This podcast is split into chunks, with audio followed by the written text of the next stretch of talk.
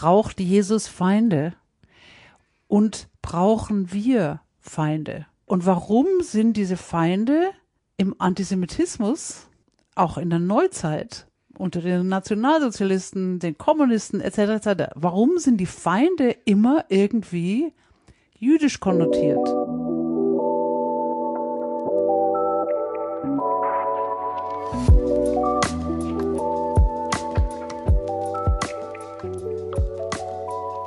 Martin Luther veröffentlichte 1520 eine Schrift, deren Titel ein geflügeltes Wort geworden ist. Von der Freiheit eines Christenmenschen wird gern zitiert, um eine Freiheit als Kern einer protestantischen Ethik oder des christlichen Glaubens hervorzuheben. Doch was ist gemeint mit dieser Freiheit? Bei Luther und in seiner Folge wurde hier oft eine Freiheit vom sogenannten Gesetz betont.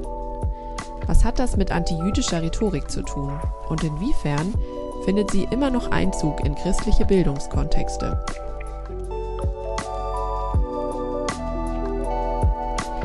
Dies ist der Podcast Bildstörung. Ich bin Caroline Ritter und ich spreche in dieser Folge mit Katharina von Kellenbach über ein antijüdisches Bild und darüber, wie es sich entstören lässt.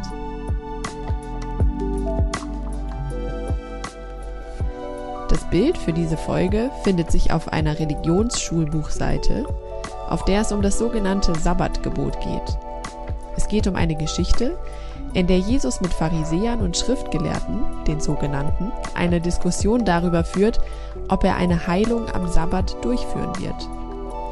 Wir sprechen über ein Bild oder besser ein Foto, das suggeriert, dass Pharisäer in der Umgebung von Jesus nicht mitfühlend genug sind oder nicht flexibel, nicht frei genug mit Geboten umgehen können, so wie es Jesus im Gegenzug können würde. Wie könnte diese Geschichte zum Sabbatgebot anders erzählt werden? Und wie kann Antisemitismus kritisch über Freiheit gesprochen werden? Diese Schulbuchseite ist überschrieben mit dem Thema Jesus hat Feinde und Untertitel Jesus verstößt gegen das Sabbatgebot. Auf dieser Schulbuchseite geht es um die Geschichte einer Heilung, die im Markus-Evangelium im Kapitel 3, 1 bis 6 steht. Und wo Jesus am Sabbat heilt. Und zwar eine verdorrte Hand. Genau. Und wie man sich eine verdorrte Hand vorstellt, keine Ahnung.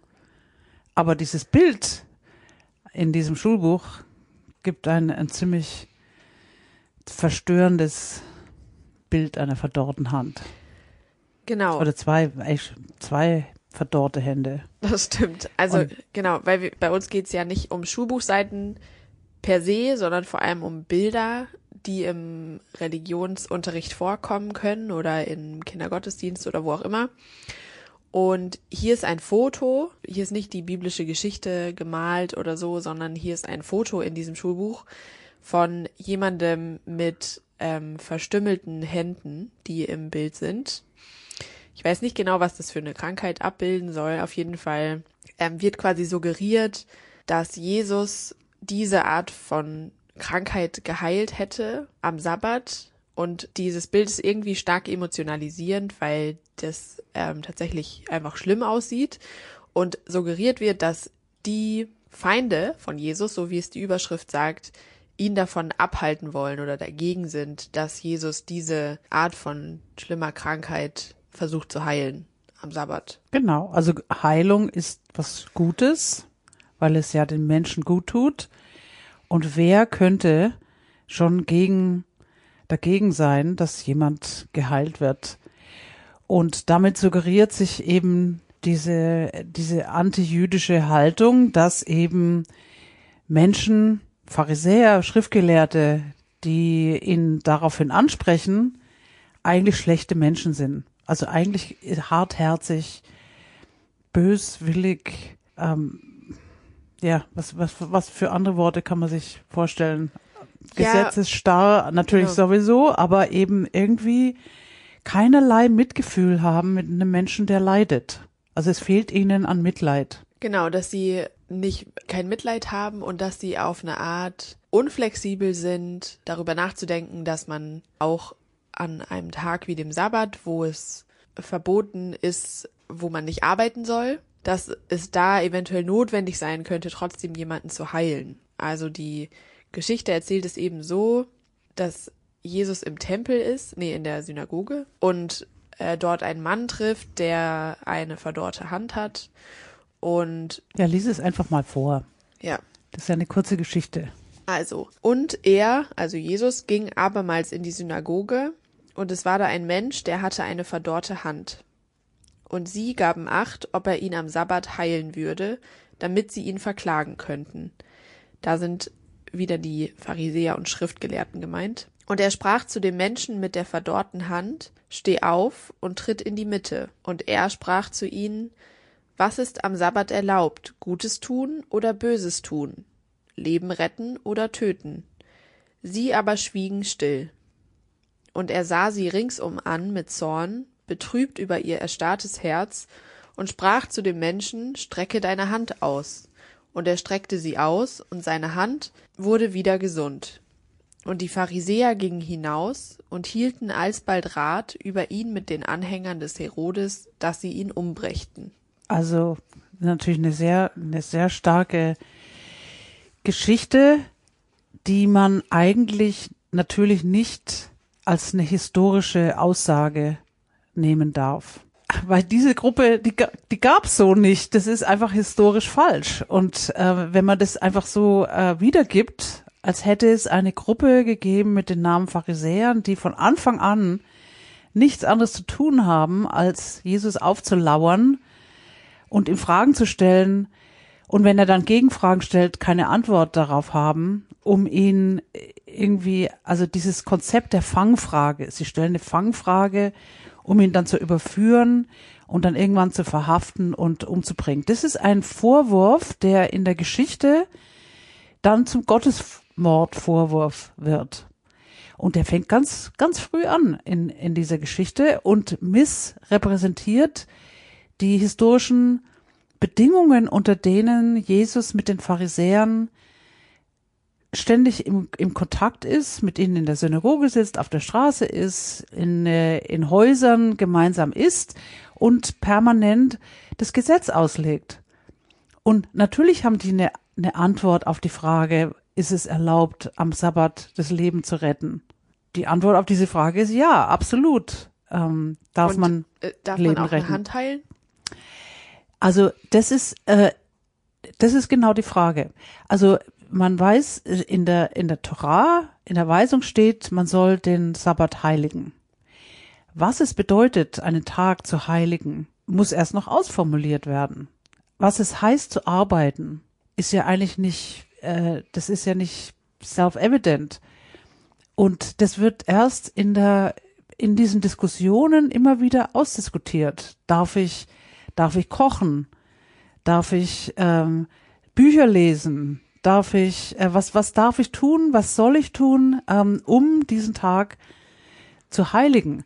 Aber was man immer darf, ist Leben retten. Und man darf übrigens auch Kühe melken, weil die nämlich sonst ein volles Euter haben und so weiter. Also man darf alles, was dem Leben gut tut, darf man tun. Soll man tun, um diesen Tag zu heiligen. Warum wir darüber sprechen, über diese Schulbuchseite und über dieses Bild, ist, dass wir den Verdacht haben, dass diese Geschichte, die überschrieben ist mit Jesus hat Feinde und Jesus verstößt gegen das Sabbatgebot, genutzt wird, um darüber zu sprechen, wie Jesus quasi flexibel mit Regeln umgehen kann und flexibel mit dem Sabbat umgehen, umgehen kann und dass im Gegenüber der Sabbat per se als irgendwie ähm, was Sinnloses, Gesetzesgehorsames, irgendwie Steifes oder so dargestellt wird. Die Moral aus der Geschichte ist von dieser, wenn man diese Schulbuchseite bearbeiten würde, ähm, dass man die Feinde Jesu damit, also erstens mit Juden identifiziert, die unreflektiert Gesetze befolgen würden, dass irgendwie der Schabbat was bescheuertes wäre. Bedrückend, einengend, eine Beschränkung, eine, eine, eine Gängelung, der man sich unterwerfen muss. ähm, und, und ganz viel völlig idiotische Gebote und Verbote, die überhaupt keinen Sinn machen. Also ich denke, so ist das Vorurteil dessen, was der Schabbat ist. Und dagegen wird dann das Christentum und Jesus als Befreiung. Das ist eine Befreiung vom Gesetz, von dieser Unterdrückung durch das Gesetz. So, so wird es dargestellt. Genau, weil also auch in den Aufgaben, die auf dieser Schulbuchseite noch mit drauf sind, die haben eigentlich immer die Zuspitzung da dahingehend, dass Jesus quasi fähig ist, flexibel mit Regeln umzugehen, während seine Feinde, so wie sie bei dem Titel heißen, ähm, dass die darüber nicht hinausdenken können oder so. Also, dass quasi die Leute, die den Sabbat befolgen wollen, irgendwie bisschen beschränkt werden in ihrer sie sind gefangen. in ihrem Denken. Ja. Sie sind gefangen, ähm, sie sind auch versklavt. Auch das sind alles äh, in diesem, in diesem Gehorsam, in dieser Unterwerfung unter Regeln. Und dagegen steht eben dann eine freie Religion, die punktuell entscheidet, ob man das tut oder jenes tut, also die sozusagen Freiheit inszeniert. Und das ist eben dieser Konflikt zwischen dem Gesetz und der Gnade oder der Freiheit und ähm, ja und dem Gehorsam. Mhm. Und in diesen Blöcken geht eigentlich alles, worum es geht in dieser Geschichte, verloren. Ähm, ja. Und insbesondere der, also der Schabbat, dass sich das daran so entzündet in diesen Geschichten, finde ich, finde ich total spannend. Dass dem eigentlich nichts Gutes abgewonnen werden kann. Und dass vor allem auch jegliches Verständnis dafür fehlt, warum das ähm, beglückend sein kann oder befreiend sein kann oder eine spirituelle Erfahrung sein kann, die Zeit anzuhalten. Also wie, was, was eine Aufgabe das ist und wie unglaublich erfüllend es sein kann, eine Zeit zu schaffen, in der die Zeit stillsteht. Also eine Zeit, die jenseits der Abläufe der Zeit steht. Also das ist in der jüdischen Tradition wird das eben als ein Tempel, also kein geografischer Ort, sondern ein chronologischer Ort, eine Zeit, in der Gott existiert und Gott ist mehr als die Abläufe, die ständig gehen, also die immer sich verändern, morgen, Abend, Mittag, also wo es immer weitergeht, mal in dieser Mühle ist, in dieser Tretmühle und dann gibt es diese Momente des Einhaltens, des außerhalb der Zeit stehens. Und das muss aber eben geschaffen werden. Und es passiert auch nicht zufällig. Und wir wissen das ja alle, weil wir alle in diesen Tretmühlen sitzen und denen eigentlich auch nicht entkommen können. Und wir sind eigentlich in dieser Tretmühle gefangen, wie so Hamster, im Hamsterrad. Und das ist eigentlich die, ja, die Versklavung, in der wir, wir sitzen. Also es ist im Grunde genau eine Umdrehung oder zumindest ein komplettes Missverständnis dessen, worum es eigentlich geht in diesem Sabbat. Und selbst Jesus, der heilt, und man muss dazu sagen, dass was er tut, eigentlich die Gebote nicht bricht, weil es gibt 39 Aktionen, die man nicht tun darf. Und sprechen darf man immer.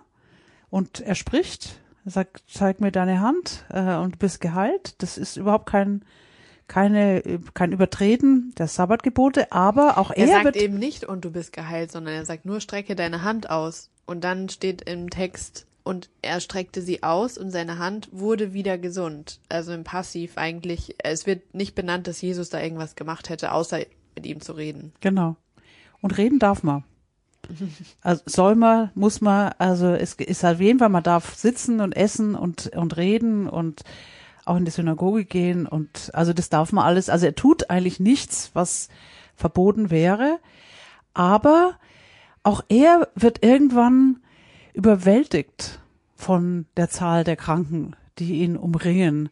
Und er muss ständig immer irgendwas tun und auch er braucht Auszeiten es ist auch, also es ist in diesem Evangelium ja auch, er wird bedrängt von den ganzen Kranken, die immer zu ihm kommen und mehr und mehr und mehr und mehr. Und wenn man eben da keine Grenzen setzt und sagt, okay, hier ist Feierabend, ich brauche Pause. Dieses Argument muss man haben. diese Grenze muss man setzen können. Und das geht nur in, und je nachdem, wie angestrengt man drin sitzt, umso stärker muss man da eine Grenze setzen. Also das wäre ja auf jeden Fall schon ein Angebot für eine Bildstörung, dass man quasi diese Zeit, die der Sabbat schafft, dass man das diskutiert als etwas, was ein Ermöglichungsraum ist, um, um Tretmühlen zu entkommen oder eben ein, eine Alternative zu haben irgendwie in der, was ein anderer Zeitraum ist oder ein anderer ähm, also darüber zu sprechen, inwiefern diese, das Sabbatgebot etwas Positives schafft und nicht eine Zwangsjacke. Der Sechs Tage kannst du arbeiten und am siebten Tag sollst du ruhen. Das sagt sich leicht. Aber was das ganz konkret bedeutet und wie man das tatsächlich aufpasst, also wir wissen es ja selber alle, dass das nicht einfach ist. Und äh, dann hat man das Telefon an und den Fernseher an und muss hier telefonieren und muss dort die Wäsche waschen und hier das Geschirr spülen und so weiter. Also was es genau bedeutet, einen Ruheraum zu schaffen. In der Familie übrigens. Also die jüdische Gemeinschaft ist immer eine Familien, Familiengemeinschaft auch. Ähm, und das ist ja umso schwieriger, einen Ruheraum zu schaffen mit irgendwie zwei Kindern, fünf Kindern etc. etc. Also da braucht es ganz klare Ansagen. Ich glaube, wir müssen noch mal benennen, inwiefern das eben auch in etwas Antijüdisches umschlägt, diese Art der Geschichte oder diese Art der Zuspitzung. Also ich denke, die eine der Fragen ist, warum braucht Jesus Feinde? Oder als eine andere Frage, braucht Jesus Feinde? Warum? Das ist ehrlich schon eine, eine echte Frage. Jetzt an dich, da kannst du ruhig antworten drauf. So. Ich dachte, es ist eine rhetorische Frage. Nein, es ist keine. Dass er eben keine Feinde brauchen sollte. Aber diese Schulbuchseite sagt auf jeden Fall, Jesus hat Feinde. Genau. Und das Neue Testament auch. Also das ist das dritte Kapitel von Markus. Er heilt. Ja. Aber es ist natürlich, also ich glaube auch in der, in der Konsequenz oder eben in der antijüdischen Prägung des Christentums kann diese Geschichte, wird diese Geschichte so gelesen, dass man sich, dass irgendwie jemand konstruiert wird, der einen davon abhalten würde, frei mit Regeln umzugehen oder irgendwie mündig mit Regeln umzugehen oder flexibel mit, mit Regeln umzugehen und, ähm, und die, die einen davon angeblich, vermeintlich abhalten, werden hier halt als die Feinde Jesu, also die, die ihm gegenüberstehen in den Geschichten, und das sind meistens die Pharisäer und die Schriftgelehrten, die werden konstruiert und imaginiert als die Personen, auf die man projizieren kann, dass sie einen davon abhalten, frei zu sein. Genau. Flexibel Aber, zu sein. Wieder, ich möchte die Frage nochmal stellen. Braucht Jesus Feinde? Und brauchen wir Feinde, die uns davon abhalten, das Gute zu tun? zu heilen, auf jemand zuzugehen, ähm, Visionen, Gerechtigkeit, Frieden, also alles, alles das Gute, was ja auch Teil der christlichen Religion, aber auch der säkularen, des säkularen Projektes ist, brauchen wir Feinde. Und warum sind diese Feinde im Antisemitismus, auch in der Neuzeit, unter den Nationalsozialisten, den Kommunisten etc. etc. Warum sind die Feinde immer irgendwie jüdisch konnotiert. Das ist eigentlich die, was da passiert in diesen Texten. Und die Frage ist, warum braucht Jesus Feinde? Ja, oder warum nennt man die Personen, die hier in der Geschichte die sind, die dem zugucken, ähm, oder die eben auch genannt werden, dass die eben darauf achten oder sich fragen, ob Jesus auch am Sabbat heilen würde. So steht es hier auch in der Geschichte. Die stehen aber nicht als Feinde drin.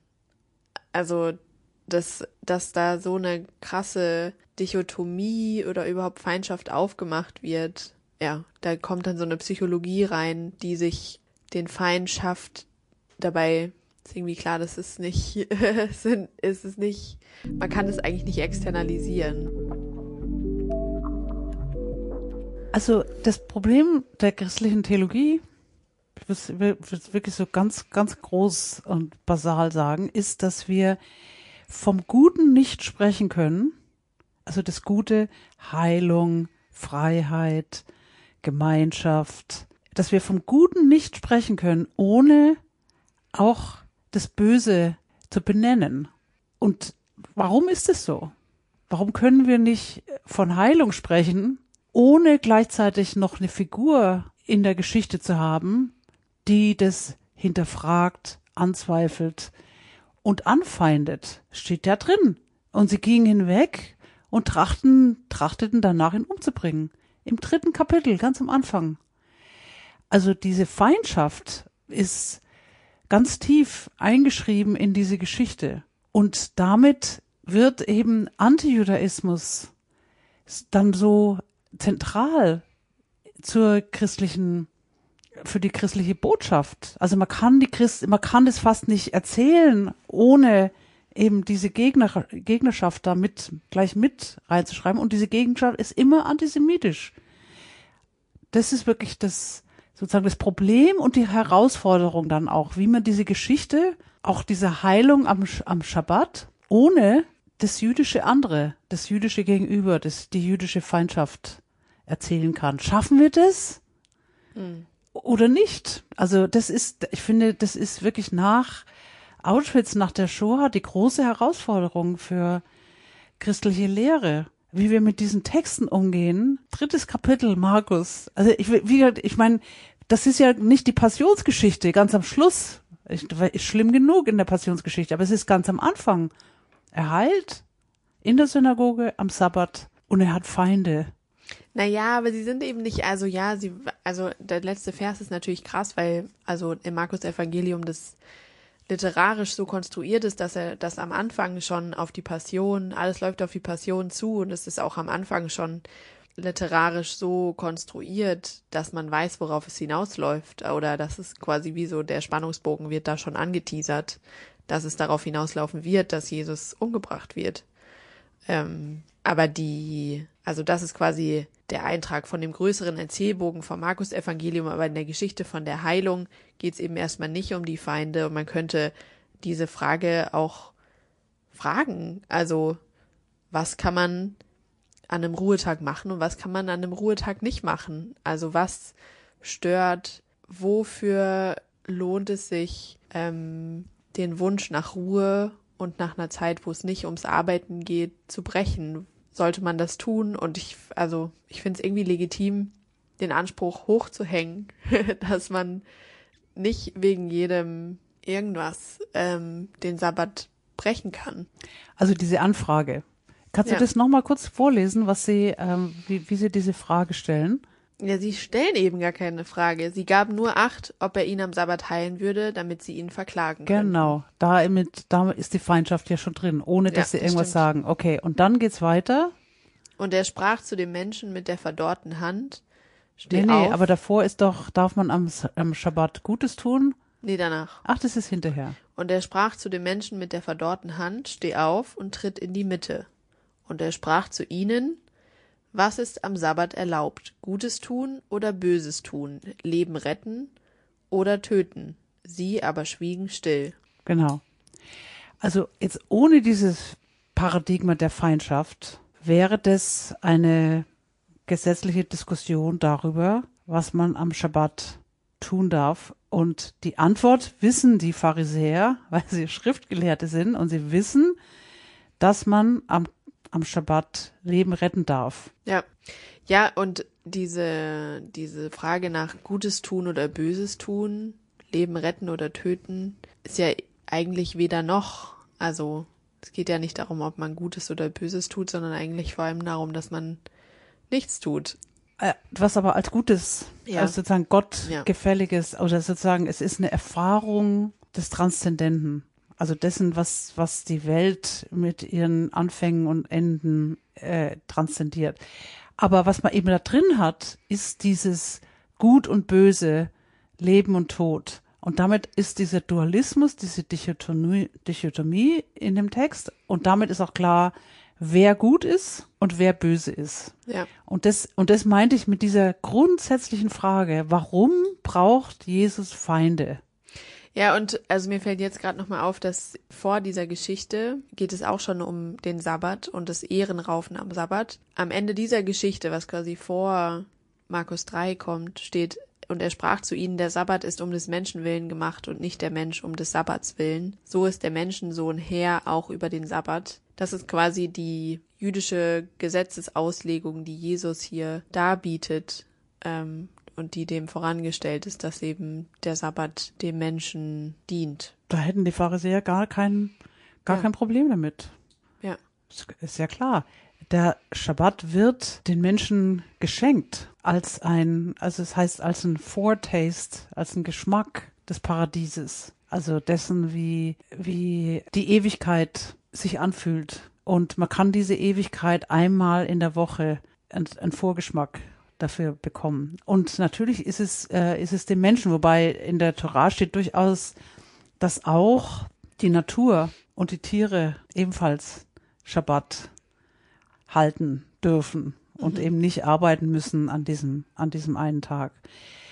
Also, und dann gibt es natürlich ohne Ende Auseinandersetzungen. Darf man das Licht anmachen? Darf man sich die Schuhe zuschnüren? Darf man jenes machen? Soll man dieses machen? Darf ich meine Eltern besuchen, auch wenn sie weiter weg wohnen als äh, und so weiter. Also dann gibt's ohne Ende Fragen und Antworten darüber, wie die Gemeinschaft das hält und auch ganz viel Konflikte, ob ähm, ob die einen strenger sind oder weniger streng oder ob man das noch darf oder wie man dann hier drum geht und so weiter. Und es ist aber Teil der Aushandlung und wird nicht moralisiert in Gut und Böse oder Freiheit und Gesetz. Also diese, diese plakativen Gegenüberstellungen sind die Ursache einer antisemitischen Auslegung innerhalb der christlichen Tradition und wir können dem eigentlich nur entgehen, indem wir wirklich lernen, das runterzubrechen. Also erstmal die grundsätzliche Frage, brauchen wir Feinde? Und ich finde das wirklich eine grundsätzliche Frage auch für mich selber. Also habe ich eigentlich immer die Gegnerschaft auch im Blick oder kann ich auch einfach nur handeln und, und mich selber als Feind sozusagen. Also ich es reicht ja, wenn ich wenn ich mein eigener Feind bin sozusagen oder meine meine Nächsten und meine Familie und meine Eltern sind Feind genug, so to speak. Also brauche ich sozusagen diesen dieses Böse, dieses Symbol des Bösen, um um das Gute zu verwirklichen oder können wir das irgendwie runterbrechen in die in diese kleinen Handlungen, die oft auch ambivalent sind wo man was tut und aber dann auch, auch diese Heilung. Ich meine, er heilt, aber er bricht auch was. Er bricht eine, eine, einen Ruhetag, der eigentlich ein Feiertag ist. Und es ist aber okay. Also, das ist was, eine, eine Grauzone. Mhm. Und ich glaube, also auch ein Teil des christlichen Problems ist, dass wir eben diese Texte haben, 2000 Jahre alt, und denken, wir wüssten, wie der Sabbat gefeiert wird oder wie Juden miteinander umgehen und miteinander streiten. Und es sind aber eben nicht normale, lebendige, reale, also es sind fiktive jüdische Personen, aber keine Flesh and Blood, mhm. ähm, reale jüdische Personen. Und das für das den Christen immer wieder vor Augen zu halten. Und ich denke jetzt gerade daran, dass diese Bibel ja auch, was weiß ich, in China oder in Uganda oder in, äh, in, an Stellen der Erde gelesen wird, wo sie, wo man nie auf reale jüdische Menschen trifft. Und trotzdem sind die Bilder aber da und sind die Geschichten da und ist die Vorstellung da, dass es Feinde gibt, die einen des Sabbatübertretens überführen wollen. Und das ist eine wirklich gefährliche, das sind gefährliche Texte. Wenn es um Fragen des Umgangs mit Normen geht, wird in christlichen Kontexten allzu häufig die sogenannte Freiheit eines Christenmenschen vor der dunklen Folie jüdischer Werkgerechtigkeit beschworen. Blinde Autoritätshörigkeit und verweigerte Hilfe, für dies alles stehen dann beispielhaft die Juden, besonders die Pharisäer. Jesus erscheint demgegenüber als Vertreter einer Moral, die freiheitlich, situativ flexibel und nur dem Liebesgebot verpflichtet ist. Eine sich an seinem Vorbild orientierende Ethik erscheint auf Anhieb sympathisch und aufgeklärt modern. Aber natürlich nur, wenn man diese Folie gebraucht.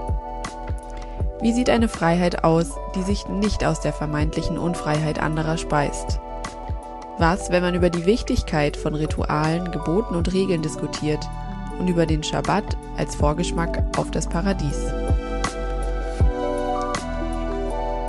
Das war eine weitere Folge Bildstörungen. Alle Infos und Links zu weiteren Folgen findet ihr in den Show Notes. Bis zum nächsten Mal.